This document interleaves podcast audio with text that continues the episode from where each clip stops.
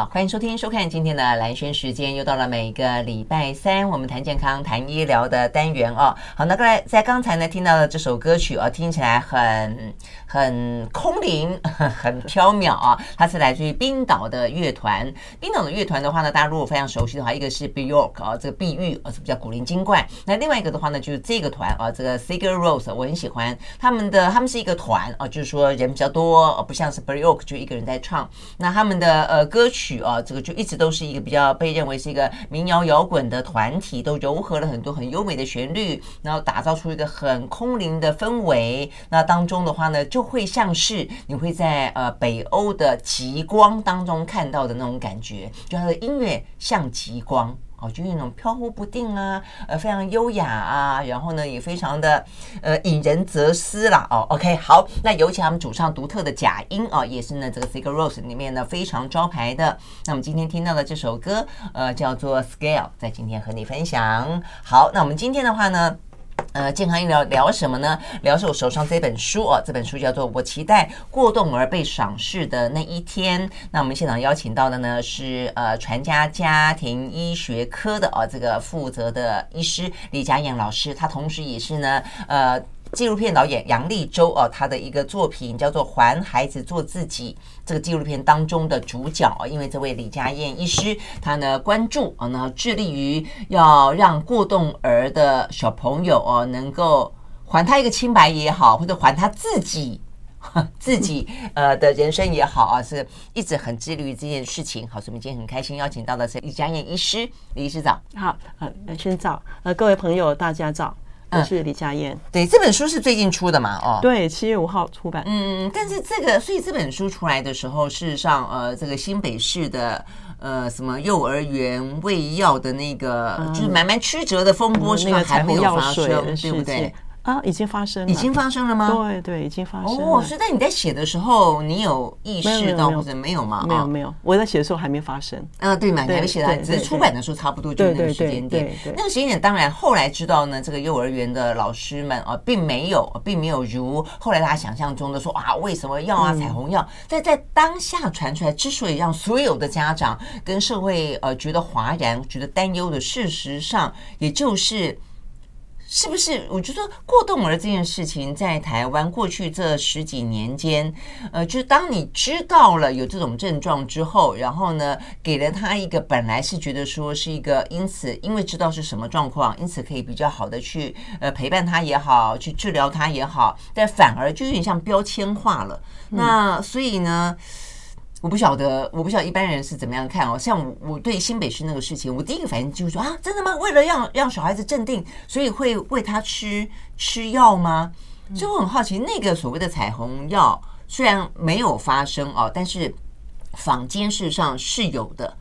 那它是一个过动儿的药吗？它不是过动儿的药，巴比妥不是。那一般我们用在过动儿的药，一般最低线药就是利他能，其他还有什么专思达啦、思瑞啦。好。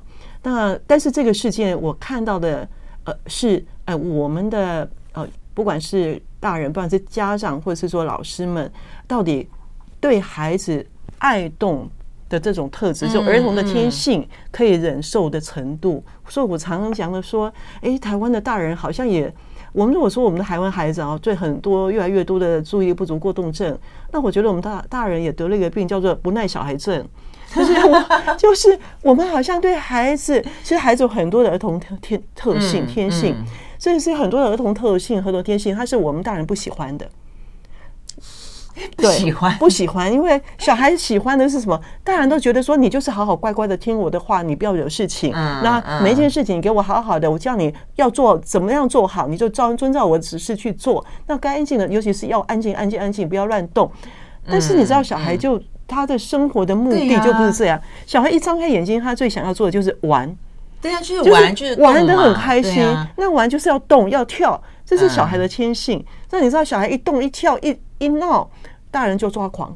对对。我现在我这个事件，其实我在乎的不是啊，到底有没有喂药，而是其实整个台湾呈现的，好呈现，包括。接着，宜兰也爆出说，呃，补习班的老师喂小孩吃利他能过动症的药，自己喂。台湾大人有没有大人到底怎么了？对，大人对，你都忘记你自己小的时候吗？是我们每个人都曾经是孩子过，曾经是儿童啊。那我们都知道，小的时候就是喜欢做很多冒险的事情。我们做什么事情，就是想要好玩、有趣，然后很很酷、很帅，这才是小孩存在生活的目标。那跟大人就是完全是不一样的。那可是大人现在是硬要把我们大人希望的这种呃生存的目标压在小孩身上。那小孩你也要照我的要求去做，我们完全忘了，这不是小孩。这如果是小孩像你这样去做的话，像大人的要求就是机器人。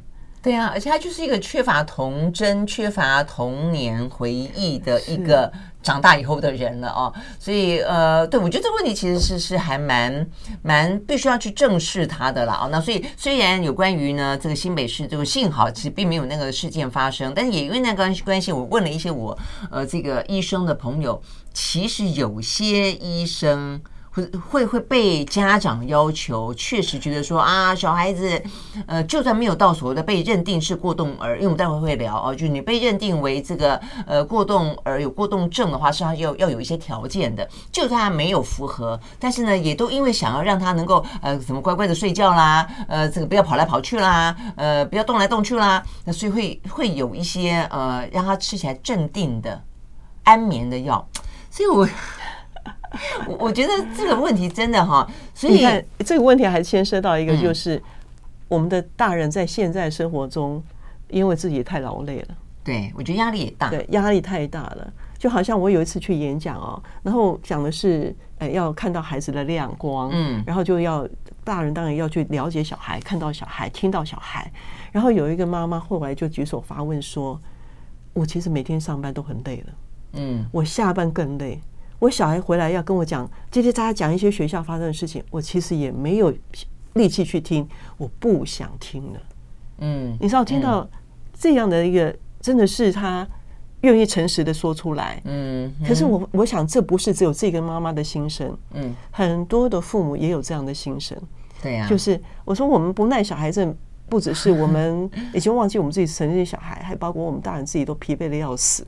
嗯，啊，压力都大的要命。嗯。所以也没有力气去，我们认为一个一个父母应该哎比较好的跟孩子互动的那种，嗯缓慢的理解的温和的方式，可能也没有力气去做。嗯嗯，就是现代人的压力确实是真的更大，但是我觉得在你的书里面一打开来看没多久，你就发现说，事实上这个事情是环环相扣的，它是一个相互影响的。或许对于父母亲来说，压力真的真的很大，但很多父母亲也没有说大到说，呃，就自己觉得说要去喂药给小孩子，让小孩子。安静，而是很多是来自于学校的老师，这点我也很惊讶。就是在你书里头讲到说，很多的去你的门诊里面的很多的家长是告诉你说，因为老师不断的提醒我说，你的小朋友在学校里面动来动去，动来动去，整个班级都没有办法安宁，所以你去带他去看医生，而且叫他要吃药。诶，有到这种程度吗？就是说，所以蛮普遍的。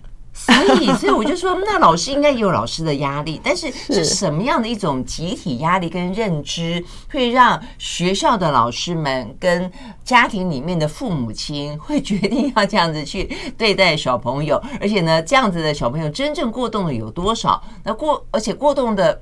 呃，应对方式啊、是是就是喂药吗？喂药真的不会不好吗？好，所以我们休息会呢，回来好好的深入来聊这个话题。我想这也是为什么李佳燕医师会决定写一本书，就期待过动儿可以被赏识。呃，因为他动动，搞不好有动的好处，对不对啊？他搞不好会很适合去当运动员呐、啊，还 更适合去当发明家啦啊！就有没有办法是这种比较可以共同很多管并进的一个辅导方式啊，让这些过度好动需要放电的小朋友有能够除了吃药之外更好的对待？我们休息，马上回来。I like 好，回到兰萱时间，继续和现场邀请到的李佳燕医师啊，她特别从高雄上来啊，那呃聊这本呢，她最近写的书叫做《我期待过动儿被赏识的那一天》啊。那事实上呢，李医师呃，他关注或者他特别的针对呃过动儿，希望不断的，你也做了很多的呃嗯，就是卫教也好啦，演讲也好啦啊，然后参与这个纪录片的呃拍摄也好，就是希望呃可以还给呃过动儿一个呃可能。更开阔一点点的呃对待的可能性吧啊，所以我们要我们来讲一下，就是说到底你在门诊里面碰到的大人们有多么的焦虑。所以我们刚刚讲到老师们，老师嗯，其实父母来的时候啊，我觉得刚开始我让我觉得最压抑的就是每一个父母来，每一对父母来，尤其是妈妈，几乎都是哭着来的。嗯，你知道那个压力有多大？就是一看到我就开始哭，一个一个都是这样。那很多的都是告诉我说，哎，去上学，尤其是上小学一年级，嗯，一年级，然后一年级，对对对，刚刚去，然后第一个月，然后第一个九月、十月，然后就被老师说，我们家小孩可能是注意力不足过动儿啊，你要带他去看病啊。那对一个妈妈来讲，尤其是妈妈，因为孩子几乎在台湾还是都妈妈在照顾为主，嗯，那对他来讲是晴天霹雳，就是什么？你叫我小孩去看精神科，嗯，怎么搞的？嗯，好。那我就所以现在的这个 AHDH 它是被被放在精神科，呃，它是儿童精神科啊，它是儿童精神科，对，它是儿童精神科。对，虽然我们有把它名字改好听一点，叫儿童心智科，嗯，可是它就是属于在精神科里头。所以这问事实上，事实上，在台湾社会当中的印象，其实基本上就会有一个标签化的状况，就已经下去了，对不对？对对。然后，所以那么小看精神科，尤其是尤其是注意力不足过动症这个病，你如果上媒体去看，如果很多妈现在又有网络，大家一 Google Google，那我们的。我们专业的宣传对要注意不足过动症，就会告诉你说这个病啊是遗传的，然后你要早期诊断、早期治疗。你要是这个孩子要不治疗、不吃药的话，那你错过黄金治疗期，那这个也是孩子以后长大，他不只是成绩不好，他会人缘也不好，他会出现犯规违规的行为，会长大之后会经常犯罪，会出入法院，他会经常出车祸，他不不不就会出现很多很多 这样子一连串。你上网去 Google，你都可以看得到。那你想想看，如果一个妈妈。他的孩子被父母被孩子被这样说，他会不会上网去看这是一个什么毛病？那一看之下，会不会爆哭？会，一定是爆哭的。那而且如果你刚刚讲说是遗传，他可能搞不好还会怪自己。哎，对，我在一次演讲中，其实我们以前我以前开始演讲的时候，我都会说，哎，这个病跟遗传有关。那就我妈妈就在台下哭给我看了。嗯嗯。那我下去问他，就说：“你说是遗传的，那是我害的。嗯，那是我害了我的孩子一辈子，因为既然是遗传是基因，它是不会改变的。”那就是我的问题啊！可是如果是遗传的话，为什么在我们这一代里面，它的展现都没有那么的明显？哦，人家或者是说，实际上有，只是说以前的大人，我们的爸妈看我们这个觉得很正常啊，那那那也有门不皮的啦。很多人就说，其实是以前就有，那因为这个病呢，大概在一九九零年代才开始被发明出，才发明出来这个病，所以我们在一九九零之前出生的大人，很多我们是以前很多人就说本来就有啦，只是那时候就是。打啦，打一打啦，骂啦，然后小孩就乖一下啦，然后最后还是就是又皮嘛。对。那我们以前就会说啊，这个小孩超级皮，很难教，教不好。是。对，就是这样去讲这个孩子，但是现在就不一样了。现在就会说，哎，你就是过动，然后你就去看病去吃药。现在就要精神科，而且就嗯，就是精神科去看病吃药。那老师有老师的苦，我觉得老师，我因为也去学校演讲过，那老师就会说。那我们又不是专业的，我们就哎会收到上上一些课，就告诉我们呃有这些症状，叭叭叭有哪些症状，什么哎呃就是没有专办法专注的写作业，然后呃很没有办法专注的听课，上课的时候会专会起来走动，或是哎没有办法好想在听别人说话，然后。叫他去做呃安排一些活动，他有困难，常常东西掉东掉西的 啊，交代他的事情。我我到现在还还会掉东掉西。我常说我也是，我没有雨伞丢了几把，你知道吗？以后我都不敢拿那个长板的，就要拿那个包包里面塞得下去。我也是，不然一定丢掉。一定掉。而且我小时候才好笑，我常常那个没带书包上就去上学。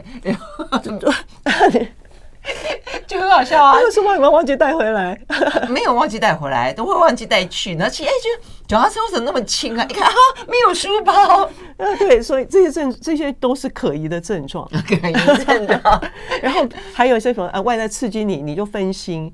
好，然后呃要你好好的安静的玩，你不安静的玩，别人问题还没问完你就急着回答，啊，他叫你好好排队，你不会排队，啊，不不不不，就是这种。在上课的时候会哎起来任意走动，然后呢，哎上课的时候哎在那边玩玩弄东西，玩手脚，玩笔，这些症状。嗯，嗯，那因为这些症状告诉了老师说，哎，我们有量表嘛，你上网都有量表。老师一看，哎，这个符合量表哪几点哪几点，所以很很像嘛。那我们就是被这样教的。老师说，我们不是专业，但是我们被这样教的。那所以我们当然就是啊，好心善意的去建议妈妈带爸爸妈妈带孩子去看。尽告知的义务，对，尽告知的义务。不然我要是耽误了他怎么办？嗯哼，哈，老师也有这样的焦虑啊。对，所以老师有老师的苦，父母亲有父母亲的苦，但到最终，呃，有没有更好的方式？否则就是苦了孩子哦。我们休息会儿再回来。I like 103, I like radio 好，回到兰萱时间，继续和现场邀请到的这个呃，从高雄上来的家庭医师李佳燕医师啊，来聊有关于过动儿这件话题哦。那因为这个等于是从你刚刚讲的一九九零年这个疾病被定义、被发明，我觉得“发明”这两个字其实还蛮特别。的就疾病怎么可以被发明？所以应该是一直以来都存在这名称，对不对啊？这名称确定这个病名。对对对，那到现在就变成说，它有有会不会有一点点被过度的使用了？或者说他在被对待的方式当中，会不会有一点点呃，就是尤其在东方世界呃，东方的家庭，我们的升学呃体制当中，那很强调课堂里面的秩序跟学习跟成绩这样的一个呃氛围里面，特别的有点被扩大。被被过度滥用，我觉得这是我们要探讨的话题了。对，这是我们对。对，所以我们刚刚在讲到说，去定义它怎么定义。所以刚才讲半天，像李医师就说，他觉得里面的每一点几乎他都有。所以，就我们真的试着回过头去想，我们自己小时候。我觉得就算没有通通都有，应该中间一两一两项一定有嘛，对不对？一般一般的人大概好几项都会有。对啊，所以它到底要怎么被定义啊？所以我我的意思说，它会太宽了，这所谓的量表。对，当然它还有后面一个很大的一个一个一个条件，就是说，第一个你必须符合六项以上了哈。呃，六项以上。OK。第二个就是说，哎，你不会，你不能说只有在学校这样，在家里不会。就你必须在情境，在每一个场域，你都，比如你安亲班也这样，你在家学校也这样，在家里也会这样，等等。好啊，再来就是，如果不是说在不同情境都有同样表现，就代表很可能是因为情境使然，是可能是家里面怎么样，或者学校里就怎么了。父母会说，这家里好好的，啊，在学校就会跟老师抗抗议啊，呛虾了，就是。抵，然后不愿意上他的课啊，就在家里好好的，那你就知道说，那去学校老师的问题。但是有些孩子很怪啊，妈妈还拿药去学校给老师说要喂他吃药，就老师说，我觉得这孩子在学校好好的，在家里面，对对，那个还是家里的问题，就父母对他的要求太过于不是适合小孩的，虎妈之类的，对对对，有碰过好多虎妈虎爸，嗯，是，就是考试没有考全班第一名都觉得他有病那种，我们有碰过这样的家长，嗯。那所以，他还有个条件，就是他必须已经影响到、造成困扰他的学习跟交朋友，嗯，造成困扰了。就我觉得这个条件是很重要的，因为很多孩子，你可能他很爱讲话啊，可是他学习也没有困难啊，那么朋友也不少啊。媒体人小时候都爱说话，对，那说但是他交朋友跟学习都没有困扰，他只是上课爱讲话，然后让老师上课上起来很不顺。啊，对，然后是就觉得叽叽喳喳，叽叽喳喳。但是这不是病啊，因为我们最重要，我常常说，医疗是要协助这个个案，让他有更美好的生活。是，让他所以孩子对孩子来讲，他的生活干嘛？他的生活就是要学习，还有要交朋友。那如果他学习跟交朋友没有什么大困扰，那他怎么是有病？就这个困扰是谁的困扰？对，对不对？我就觉得，我们就会觉得到底是谁的困扰？然后我们专业的人员到底在到底是在解决谁的困扰？嗯嗯，是老师上课秩序要维持的困扰，还是父母亲在家里面觉得小孩子太吵不听话的困扰，或者是真正小孩子的困扰？这真的要区分清楚。是，是这要分，就是分清楚。那所以说，这个定义很容易，就好像你知道吗？我们有三地乡，你如果去花莲啊，你就会碰到很怪，花莲的孩子们被诊断过动症的比例特别高。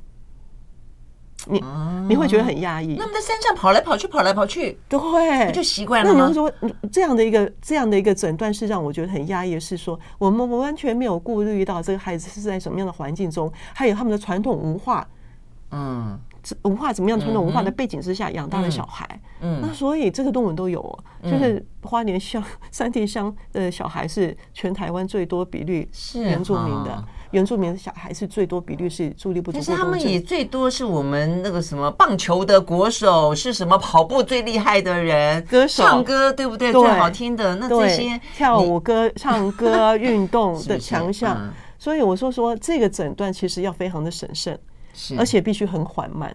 你不能一次两次，你要把时间拉长，你不能一次两次，因为你要够去了解理解他的成长环境啊。嗯哼，你知道这个要很长的时间，因为我们一次看诊时间不不可能多长多长的时间。对对，我看你上面写说，至少这些所谓的症状要符合六项以上之外，要维持，对对对，要持续六个月、半年的时间。而且我们要去思考，就好像我说，呃，原住民的孩子，我就说他们是在。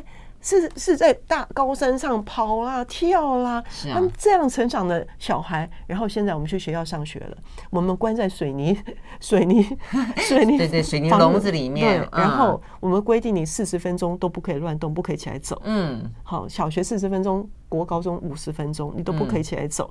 你知道这对一个孩子在这样成长过程中长大的小孩，那是个多困难的事情，那跟软性是没差异的。真的，真的，真的，像我从小就爱爬树，我都大了也还很爱爬树，但是大了没地方不好意思这样爬，我只好去参加那种爬树学校办的爬树活动，就觉得因为从小就喜欢爬树啊，爬树不是家里面附近有树就爬上去了吗？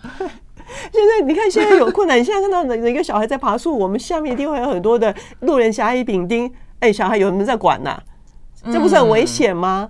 哦，我们现在很多路人甲乙丙丁，对。可是你说这种坐在那种大树上，然后哎，尤其那种树干路这种粗粗的、厚厚的，然后哦，你很有那种被包覆感觉，好好玩啊，好像一个。不一样的世界有没有？所以你看，小孩都很喜欢建树屋。对呀，对呀，就很好玩。就是你看，对，就是在树上在爬在上面，然后可以看下面的人，人，然后对对对，这样来来往往，来来往往，可能丢个东西下去，他 没有啦，开玩笑的。会 会有这个冲动，是是是是，而且偶尔会这样干，大家不要丢太大的东西就是了。对，这这这这就是我们就是回想孩子嘛，这就是儿童特质，就是啊，这就是。我的这本书里面，我特别献给他的儿童文学家，也是儿童文学家谢佳慧，他最强调什么是儿童性、儿童特质。嗯，因为他也是一个很爱爬树的大人。嗯嗯，是，所以对呀对呀，那我们刚刚讲到信佳慧，呃，他在我们节目里面出现过至少两次。他刚刚从英国回来的时候，就是儿童文学嘛，这个掉进兔子洞，还有后来他写了一本，就是跟漫画家合作，就画了一个希望小提琴，讲到绿岛的故事，让小孩子知道这个台湾曾经有过的，我都觉得很棒。对，所以我觉得就是小孩子的特质，大人是不是可以重新回想自己小时候，而且这样子的。珍贵，实际上也是让你现在长大之后拥有那么丰富的回忆，让你之所以成为你自己的一个很很重要的一个。里面的元素，也或许是你过去或许你不曾有过，那但是你应该更要给孩子这样的一个空间跟这样的一个呃童年嘛。所以我在这本书里面看到，呃，这个李医师讲到一个例子，我觉得很很感动，也很值得跟家长跟老师们分享。就是说，你说有个小朋友呃在台湾就被认为是过动嘛，啊，这个注意力不足的过动症，但是他到了哪一个国家去以后啊？南非，南非，结果呢？他他家长就哎，就发现奇怪了，到南非学校之后呢，好好的这个小孩子都没有被投诉，啊、老师也没有被抱怨，因为也带去看医生，医生说他没病，他没病好，然后 老师不是家长就去学校看这个小朋友到底是怎么样。我们休息来告诉大家那个小朋友是怎么样，老师觉得好的很。我们马上回来。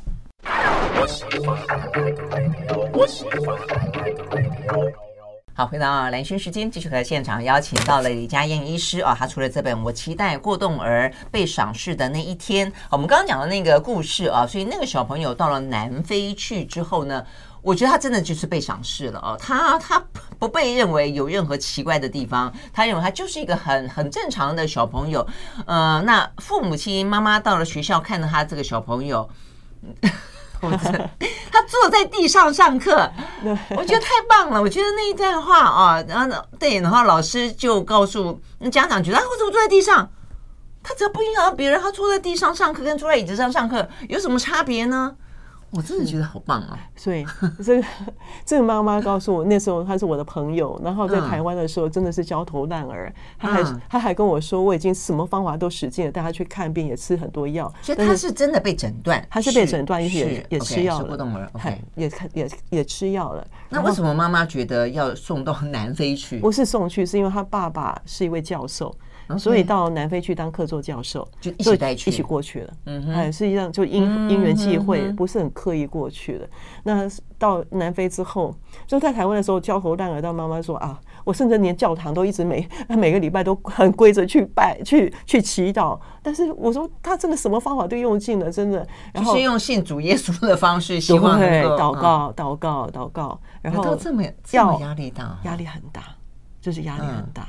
因为老师会，你知道吗？因为现在老师都很讨厌，都会加 LINE 群组啊。啊，有那么家庭的，然后联络部，联络部是纸本的，然后还有 LINE LINE 里面的群组，所以你就会看到那个联络部，每天老师都是用红笔写，你小孩今天又出了什么事，又惹了什么祸，每天每天，然后 LINE 也随时都会告诉他，嗯嗯，妈妈你能不能来学校一下，等等啊，你今天小孩又怎么了？你知道那种对对，尤其是妈妈。嗯，好，对一个专心全心全意在养照顾小孩的母亲来讲，他对他来讲，养小孩把小孩养好是他这一生最重要的人生的目标。嗯嗯，那我的孩子养成这样，一直被叫被叫去学校，嗯，然后老师一直在批评他，批评他，而且是有时候是老师呃批评，有时候是老师呃就是不耐其他家长们的投诉，都有，对不对？没错，没错，这个我也有碰过。对呀，好，然后所以妈妈真的是要。就是快要崩溃，然后到南非之后，就像蓝轩您说的啊，就是这样。他竟然可以，他妈妈说：“我看傻眼。”他就坐在地上，很随意的坐在地上，然后这样上课。他多大年纪？那个小朋友那时候是已经国中了，国中了哈。对，所以他们中学就是中学。就是南非的国中也还中学还是可以让孩子这样那么那么自在的上课。对，嗯。所以后来，后来我就因为我还有跟他联系，我说：“哎哎。”小孩现在怎么样？说哦，我们今年在那个呃麻省理工学院跟哈佛再选一个学校。哇，真的！所以那个小孩子已经就是念大学了。对，后来他选麻省理工学院，哇，很优秀啊。是，然后然后我我就会开玩笑说，从此就没有吃药了吗？就到南非到南非以后就不必吃药了。哎，所以你看，真的是，所以我才会我才会在书中有一段非常感慨的话，就是有一个妈妈事实上。我也知道他小孩子很聪明，他小孩就从出生都是我看的，到上小学之后就没有办法了，因为那是一个非常聪明、非常活泼，一进来我们整间就是哈哈大笑，会跟我们护理人员聊天的那一种孩子，因为生来就公关人员那种。然后，可是上小学又完了，就功课没办法写完，然后没办法好好上课，然后会跟同学打架。那这样之下。来找我，后来我跟他谈了几次，我就说，那你还是让他去看病好了，儿童心智科。然后一看病，当然就是吃药了。嗯，然后我就跟妈妈讲说，其实我觉得他很可惜。如果比如说他去芬兰好了，嗯，他可能就没有问题，他可能可以就可以，因为芬兰就是一非常开放式的教育，对，然后他可以动手做很多事情。嗯，说他可能就一点都不需要吃药，可能还会觉得很好。嗯，那妈妈就说了那句话给我听，所以这句话永远记得。他说：“对呀。”那些有钱的人，他们就把小孩带出国啊。那我们没有钱的，啊，我们当然就留在台湾吃药。嗯，就非常让我非常的。这个体制的问题。对，那是体制的，就是我们我们很多人说，哎，现在很多非主流学校啊，你可以去读啊。哎，那有钱人他有办法读好吗？嗯，我们大部分的还是要读我们的主流的公立学校嘛。小不管是小学啊、中国中啊，都是嘛。那。我在想的是说，难道主流学校就不能改变吗？如果现在有越来越多的孩子不适合我们的主流教育的体制的时候，那是不是应该主流教育体制要调整呢？而不是说有很多非主流，你去念非主流嘛？嗯，这这很奇怪啊，因为你会发现越来越多小孩不适合主流的学校了。嗯哼，那所以我们才说，那我们怎么去帮助这样的孩子呢？嗯，事实上有别的方式的。你在我们用药之前，我们有试过这些方式了吗？嗯。就是让他有一个好的成长的环境。我书上有写的第一个重要的地方，就是让他睡得饱、吃得好、动得够、玩得爽嘛。这是最基本的儿童人权呢，就这八字啊。嗯，那儿童人权呢，基本的生存人权嘛。可是我们知道吗？我们的孩子连这个最基本的儿童生存人权都是被抹杀掉的。嗯，那个小孩睡饱啊。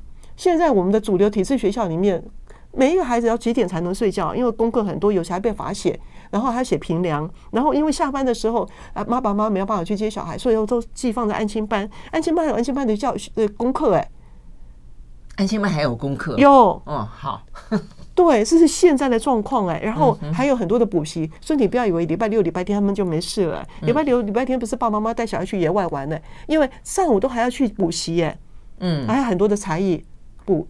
英英文是一定要补的嘛？那其他数学怎么要不要补？要嘛。然后呢，你总会学学钢琴、小提琴吧。然后还有画画班呢。嗯，现在小孩很忙哎，心肠很紧哎。所以我刚刚说那八样的儿童基本人生存人权是不存在的。嗯，他们没有办法睡饱，没有办法好好的吃一顿饭，然后没有办法好好的运动，每天都有一个小时的运动时间没有。运动之外还有玩呢，没有。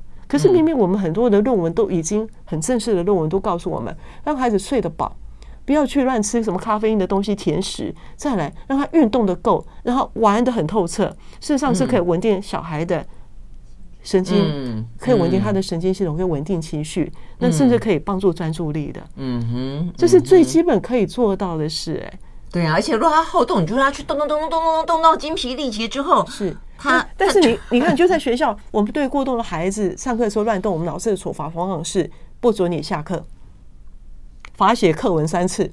嗯，那不是适得其反吗？那应该罚他去跑操场五圈。对，是这个意思吗？是这样，反而还反而还比较好一点。那不要不准他下课。我说，哎，请老师不要不准小孩下课，因为你知道吗？很多的孩子，尤其是我们这种爱动的孩子，学校有下课时间是他唯一去上学的动力。嗯，是他放电的时刻。对，你知道这些孩子每一个我都来，我都问说：“哎，在学校你最喜欢上什么课？”你知道第一个答案是什么？体育课。没错，几乎十个有九个会说体育课，另外那一个会告诉我那个特别聪明的、嗯、会说下课。啊，上课最喜欢的事情是下课。对，所以你看，这个我们的孩子他就是需要动，嗯、但是你看我们的孩子，你好好去想他的生活。从早上起床，然后嗯，在学校，然后到下下课了四五点下课之后，安亲班，然后回到家，在呃在我们的小小的公寓跟大厦的房子里头，然后我们又是平量写完了没有？订正联络簿，老师今天为什么写这个？嗯，然后你作业订呃考试错的订正了没有？拿来给我检查，都是这些东西。我常常会问孩子一天的作息，当然来看我就说，哎，从早上起来一直问问问到，我就说，我觉得你好可怜哦。你的生活好无聊啊！对啊，而且坦白讲，从这样子描述起来，你会慢慢知道说呢，其实如果小时候就是这样一种那么大的压力的话，我们的青少年其实自杀率啊、自残率啊啊，他的什么忧郁症啊啊等等的这个这个状况，我觉得这个根本就是衍生而来而来的问题。因为你知道，我们本来说我们都活那么大了，你觉得你什么时候最能自由自在、最快乐？就小时候啊，对。就是小时候，只有小的时候最美好的回忆，不过现在也很不错啦。我的很多美好回忆都是在小时候。对，但是你可以最放松、最没有压力、最快乐的时光就是童年，因为你越老，你的压力越来越大，嗯，都乱乱七八糟，压力越来越多。但就只有这段这段宝贵的时光。可是你知道，我们的孩子有多少在这一段这十二年，好童儿童就十二年，十二岁前，嗯，他是可以拥有快乐童年的，是没有压力的。我觉得越来越少了。对，每一个孩子，对，嗯，如果是大人剥夺了小孩子童年的快乐，那我觉得大人真的要想一想。我们休息再回来。